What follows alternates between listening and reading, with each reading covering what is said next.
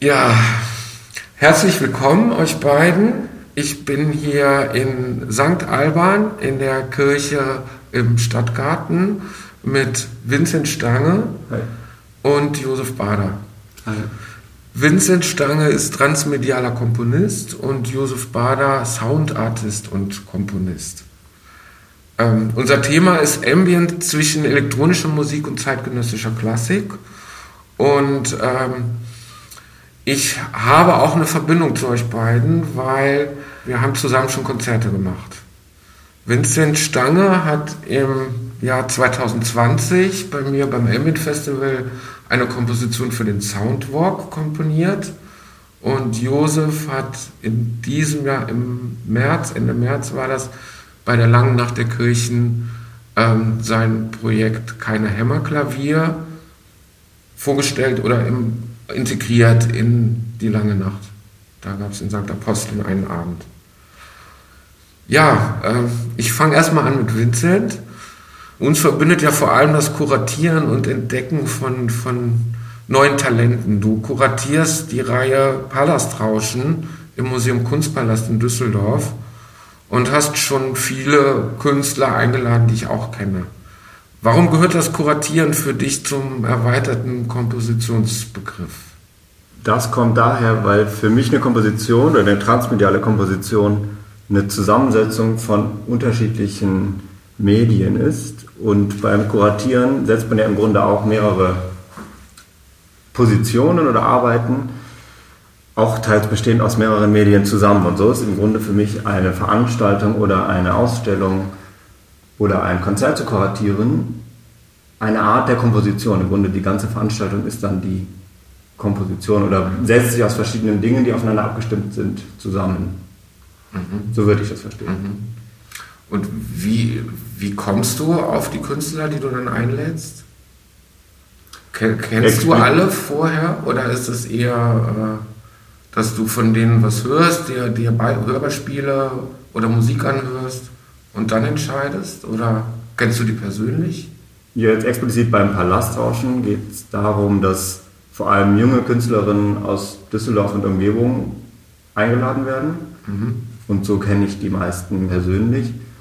Ähm, da die Veranstaltung immer im Rahmen auch der Ausstellung im Kunstpalast stattfindet, werden die Arbeiten dann auch in Bezug oder im Kontrast zu den jeweiligen Ausstellungen, die dann im Kunstpalast gezeigt werden, ausgesucht. Und das heißt, du inspirierst dich dann auch von den, von den Themen? Genau. Wenn jetzt, nenn mal ein Beispiel. Wenn jetzt zum Beispiel eine Ausstellung von Christo und Jean-Claude demnächst kommt, geht es dann auch darum, sich mit den Materialien und der Idee der, des Verpackens von Architektur auch vielleicht mhm. in Klang zu beschäftigen. Mhm. Und dann fällt dir sofort jemand ein, der das umsetzen kann. Oder Kommt immer darauf an, nicht sofort. Wenn es mhm. ganz eindeutig ist, dann spreche ich die Person an. Wenn es aber offener ist, dann spreche ich auch mit verschiedenen Personen und schlage denen im Grunde diese Themen vor. Und ob quasi deren Arbeit irgendwie mit diesen Themen verknüpft werden kann. Mhm. Gut. Danke erstmal. Ja, Josef, zu dir.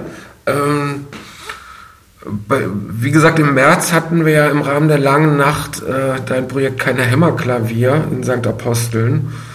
Und äh, du verwendest Supercollider, um Klänge zu erzeugen und die Saiten, in dem Fall was ein Flügel, zum Schwingen zu bringen. Mhm.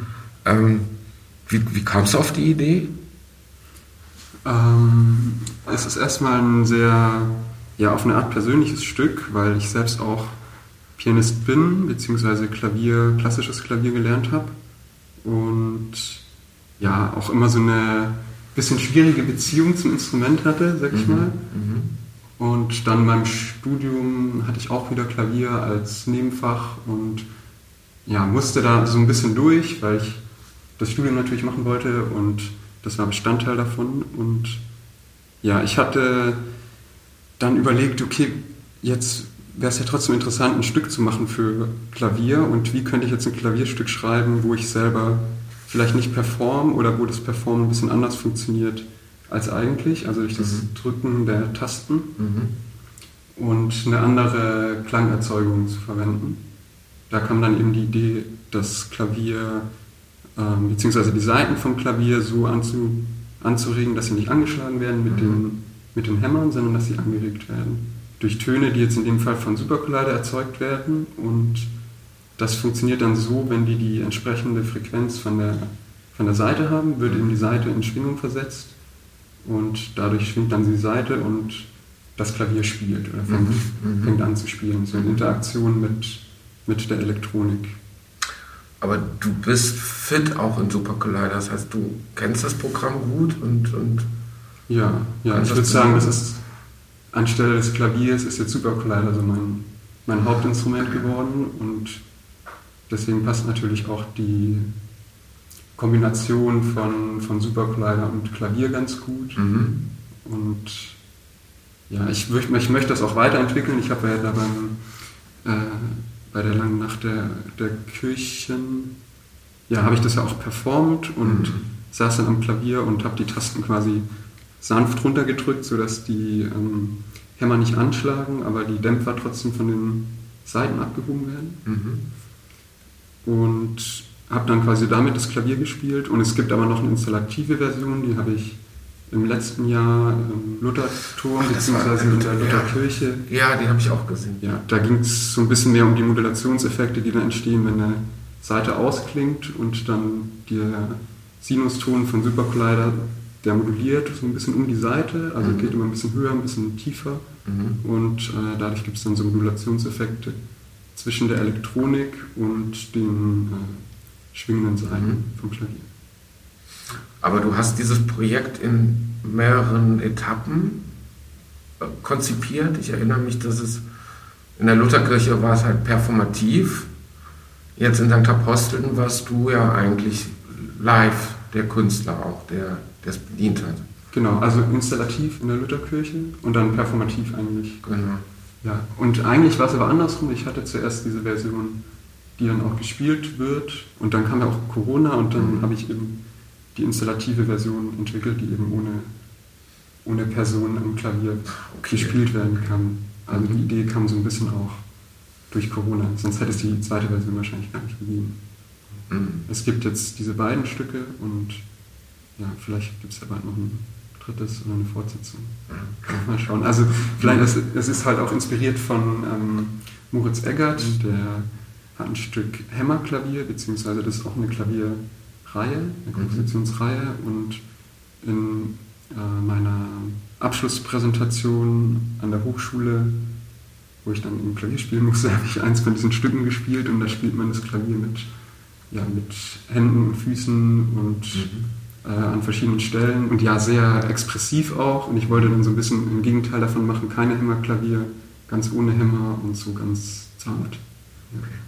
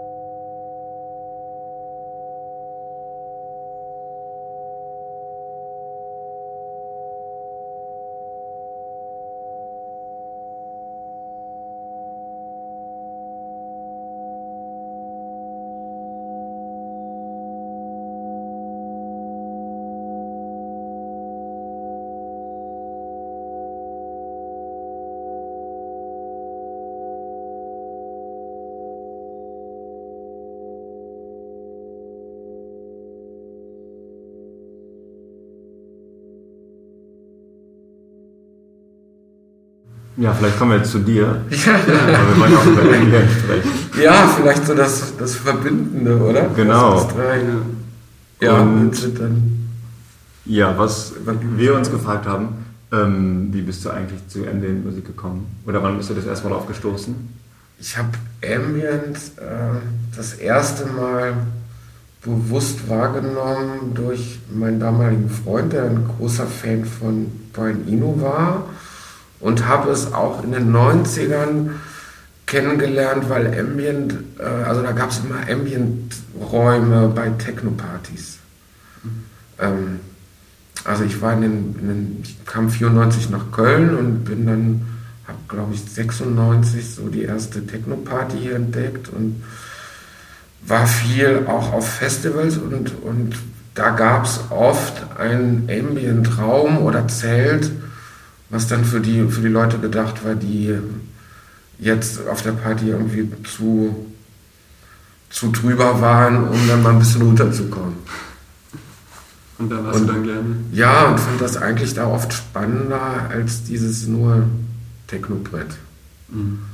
Und ähm, ja, das, so kam ich eigentlich auf Emmet. Genau. Mhm. Ja, wir haben es ja noch gar nicht gesagt. Also Dietmar, Dietmar Sachsler macht das Ambient Festival in Köln. Also nächstes Jahr findet es das nächste Mal statt, wenn ich ja. mich richtig erinnere. Und du hast noch andere, kleinere Formate jetzt, aber auch Ambient-Formate mhm. geplant. Mhm. Die ich jetzt schon erzählen soll? Ähm, ja, gern, oder?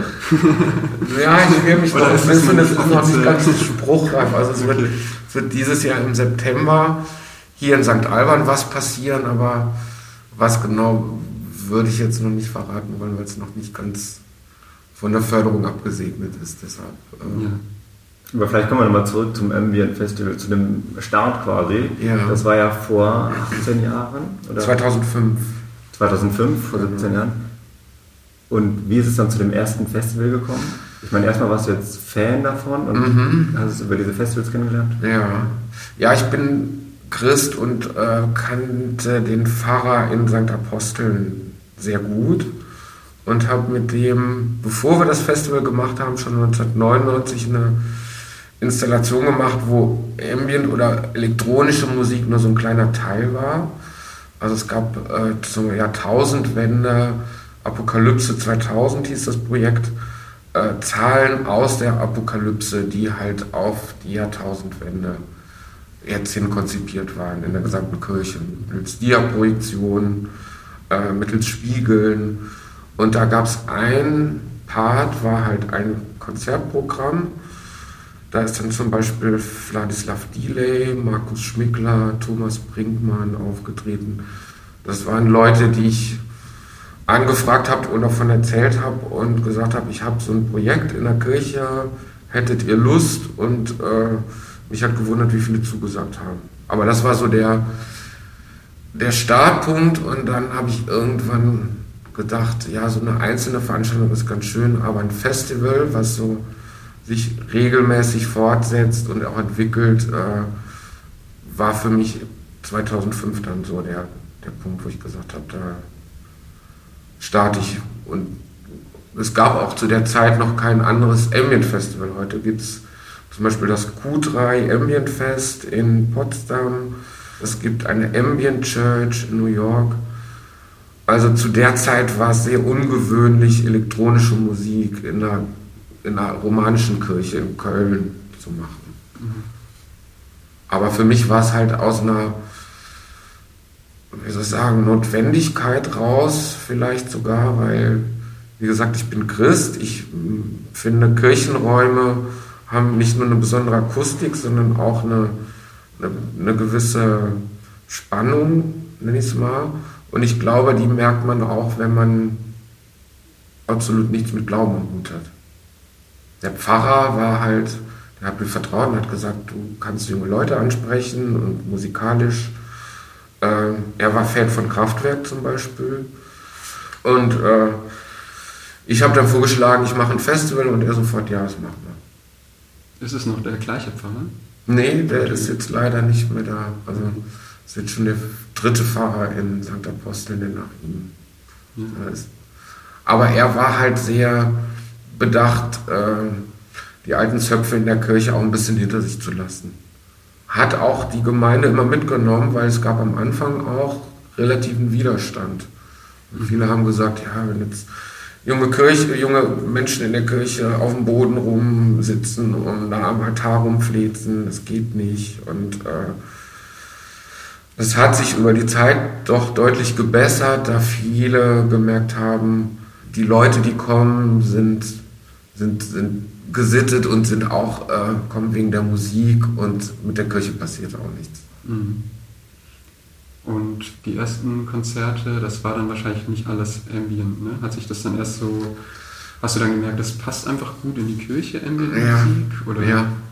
Also es war, das erste Festival war fast, also ich habe angefangen mit DJs, die Ambient-Platten aufgelegt haben. Mhm. Äh, und der einzige, der 2005 nicht elektronisch war, war Hauschka. Also der war damals schon dabei. Mhm muss ehrlich gestehen, Hauschka ist auch so ein bisschen mit seinem Approximation Festival ein Vorbild für mich. Also er hat, äh, er hat auch den gleichen Tontechniker, beziehungsweise hat den bei mir kennengelernt und wir haben dann zusammen entschieden, okay, wir machen auch in Düsseldorf was. Ähm, also bei uns gibt es so eine Verbindung.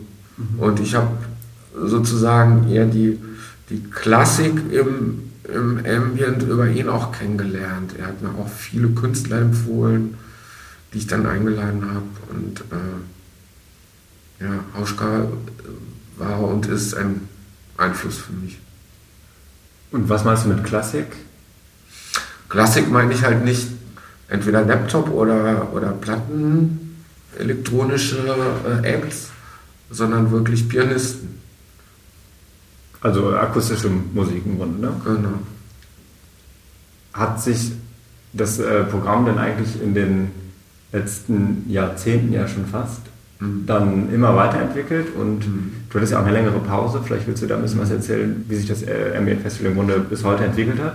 Ja, wie gesagt, es hat angefangen mit, nur mit Platten auflegen, dann kamen danach eher so die Live-Acts, die elektronischen. Aber ich habe gemerkt, so die, die äh, Klasse oder die, vor allem die Pianisten waren es, äh, die dann teilweise auch Elektronik mitverwendet haben, aber die fand ich dann eher spannender, so über die Jahre. Und äh, ich glaube, das war dann auch so eine Zeit, als plötzlich so junge Pianisten aufkamen, die nicht die langs, langs waren, sondern die halt, also ich erinnere mich zum Beispiel an Nils Fram 2011, an Poppy Ackroyd später, die halt immer mit Elektronik und äh, Synthesizer oder Loops die damit gearbeitet haben. Also ich fand es spannender und habe dann auch so gemerkt, okay, das war vielleicht auch so ein allgemeiner Trend, den ich so vielleicht angestoßen oder mitgefahren habe. Äh, also es war eine Entwicklung, die von alleine kam. Und die Pause, es gab einmal eine dreijährige Pause, die du mich gerade angesprochen hast vom Festival. Das war nach einem Punkt, äh, also es war ein, ein Festivaljahr, es lief, es war voller als je zuvor. Es war, war was haben wir da? Hintergrund. Äh, äh, also es war ein Punkt von mir, wo ich gedacht habe, ich brauche jetzt mal einen Break, um es neu auszurichten. Also es lief alles gut, aber ich hatte das Gefühl, es ist nicht mehr mein Festival. Und dann habe ich gesagt, jetzt, jetzt ähm, ist eine Pause nötig und die war am Ende auch gut, weil als ich 2020 dann wieder anfing, nach drei Jahren, waren immer noch die alten Fans da und das Stammpublikum und äh, ich konnte eigentlich da weitermachen, wo ich aufgehört habe. Du hast ja dann, glaube ich, auch erstmals in zwei verschiedenen Kirchen gemacht. Mhm. Und vielleicht kommt jetzt ja auch demnächst dann noch eine andere dazu. Möchtest du darüber was sagen? Oder? Ja, das ist St. Alban, wo wir hier sind. Deshalb äh, mhm habe ich euch auch eingeladen. Also das ist jetzt so eine Kirche, die für mich nochmal einen anderen Aspekt hat, weil hier die Akustik ganz unüblich ist zu, zu, zu St. Aposteln oder auch zu St. Michael oder auch zu Herz Jesu. Da habe ich auch zweimal was gemacht. Hier ist es eher eine sehr, sehr trockene und sehr fast Studio-Akustik. Ähm, und es ist für mich jetzt auch eine Herausforderung, hier ein Programm zusammenfinden, was hier auch funktioniert, weil es ist schon für mich ganz anders als in Aposteln. Und jetzt sehe ich gerade auch die Orgel da drüben. Mhm. Wurde beim Ambient Festival wurde das auch schon eingesetzt? Also, mhm. also ich finde es spannend, eher mit Gegensätzen zu arbeiten und auch Instrumente anders einzusetzen als üblich. Die Orgel zum Beispiel in Aposteln war eher, äh, ich erinnere mich jetzt an eine Performance besonders von Gregor Schwellenbach. Also es kam mir eher vor wie ein selbstspielendes Instrument, weil er auch ganz wenig gespielt hat, sondern eher so fast ähnlich wie du mit dem Hämmerklavier nur Tasten runtergedrückt hat. Also ich setze gerne die klassischen Instrumente in der Kirche ein, also die Orgel, auch äh, die Schellen zum Beispiel sind dann auch noch so ein, sowas oder Glocken. Da gab es ja eine große Performance jetzt mit Markus Schmickler im letzten Jahr, diese draußen Glockenperformance, aber in einer anderen Art und Weise, wie es üblich ist.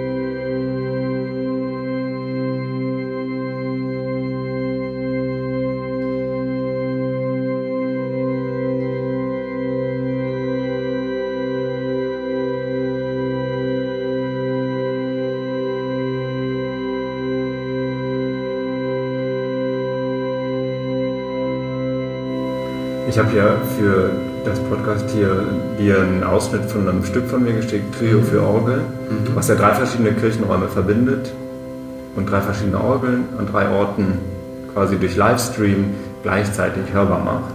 Mhm.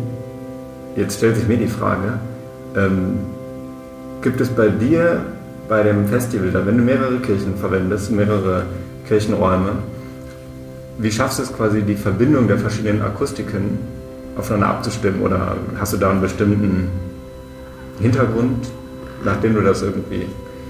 Ja, also es ist nicht wie bei dir, dass ich die sozusagen technisch verbinde oder, oder kopple, sondern ich sehe jede Kirche als eigenen Raum und, und habe auch sowohl in St. Michael wie auch in Hetziso dann auch immer einen eigenen Tontechniker, weil jede Kirche ist anders und ich verbinde die dann eher programmatisch. Also bei mir ist es nicht die Technik oder die Gleichzeitigkeit, so wie bei dir, sondern eher die, die räumliche oder thematische Abfolge und Verbindung.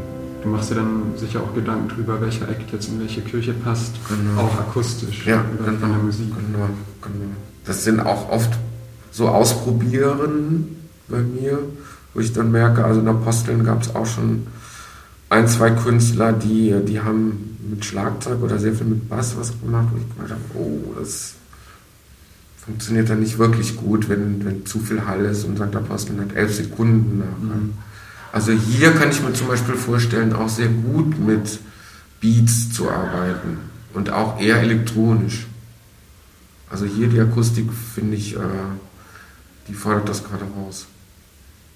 Das heißt ja, auf jeden Fall beeinflusst der Kirchenraum oder die verschiedenen Kirchenräume dein Programm. Genau. Und du kannst das Programm nicht einfach aus einem Raum in den anderen transferieren, sondern arbeitest eigentlich sehr eng mit dem Raum zusammen. Das Ganz ist vielleicht genau. auch ja. Ja. wichtiger Bestandteil deiner Arbeit. Ja, das bringt es gut auf den Punkt. Ja.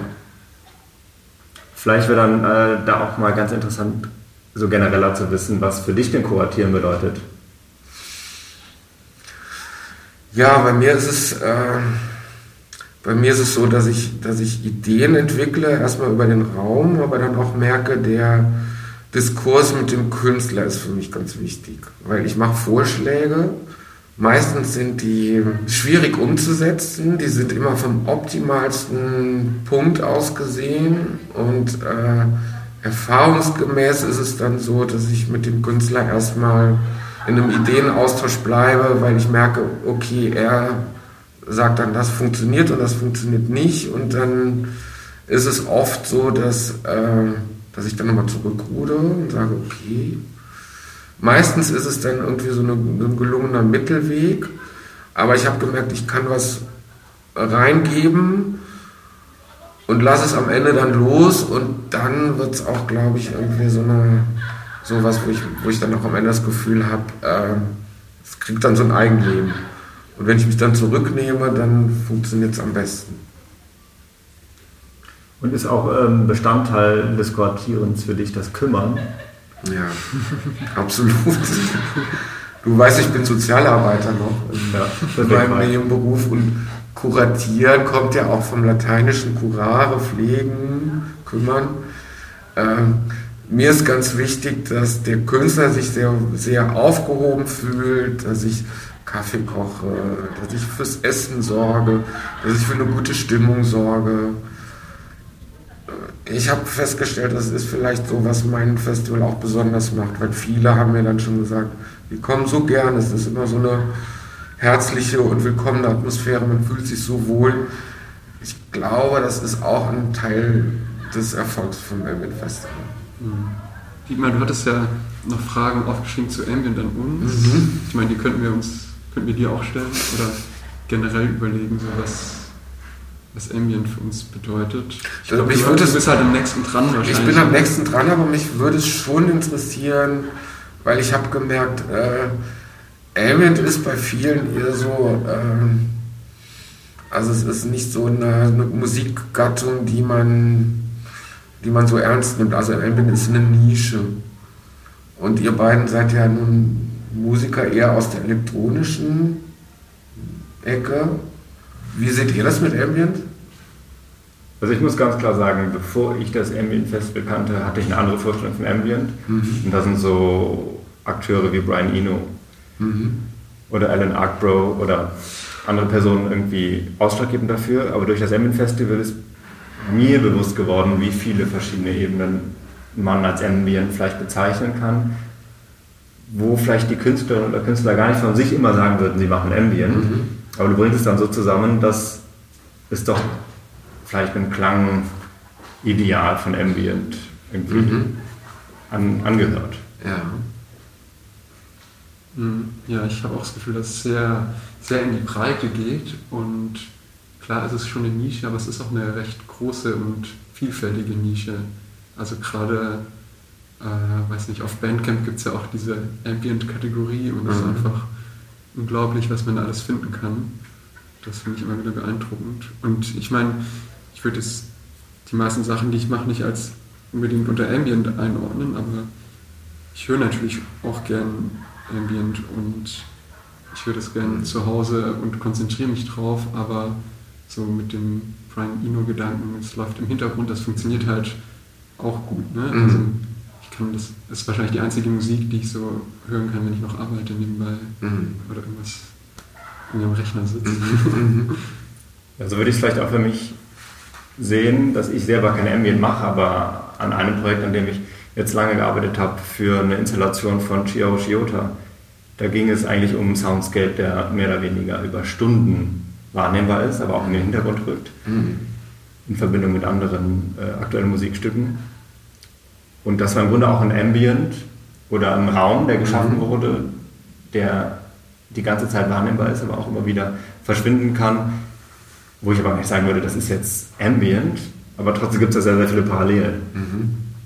Was mir gerade äh, auch noch einfällt dazu, ist, dass ich gemerkt habe, dass Elmin bei mir eher irgendwann vom Hintergrund in den Vordergrund gekommen ist und ich gemerkt habe, dass es eine Musik ist, die in Kirchen besonders gut funktioniert, weil man erstmal sich darauf einlassen muss, sowohl auf den Raum wie auch auf die Musik. Und dass es auch viel von dem Zuhörer erfordert, weil viele können es nicht und sind zum Beispiel auch rausgelaufen schon bei Konzerten. Aber es passiert am meisten, wenn nichts passiert. Also es ist eher eine, eine Musik, die bei mir auch Emotionen auslöst oder äh, innere Bilder erzeugt, würde ich es mal nennen. Und das ist halt was, was, was glaube ich in der Kirche, in der Kirche, wenn man, wenn man jetzt einen Gottesdienst hat, äh, übertragen werden kann, auch auf jemand, der einfach nur wegen der Musik kommt, weil diese Bilder kommen dann also bei mir kommen die automatisch. Ja, vielen Dank euch beiden. Vincent, dir und Josef. Und ähm, St. Alban wird jetzt gerade geöffnet, die Türen gehen auf und unser Podcast ist zu Ende. Vielen Dank. Vielen Dank auch. Podcast, Podcast, Podcast, Podcast,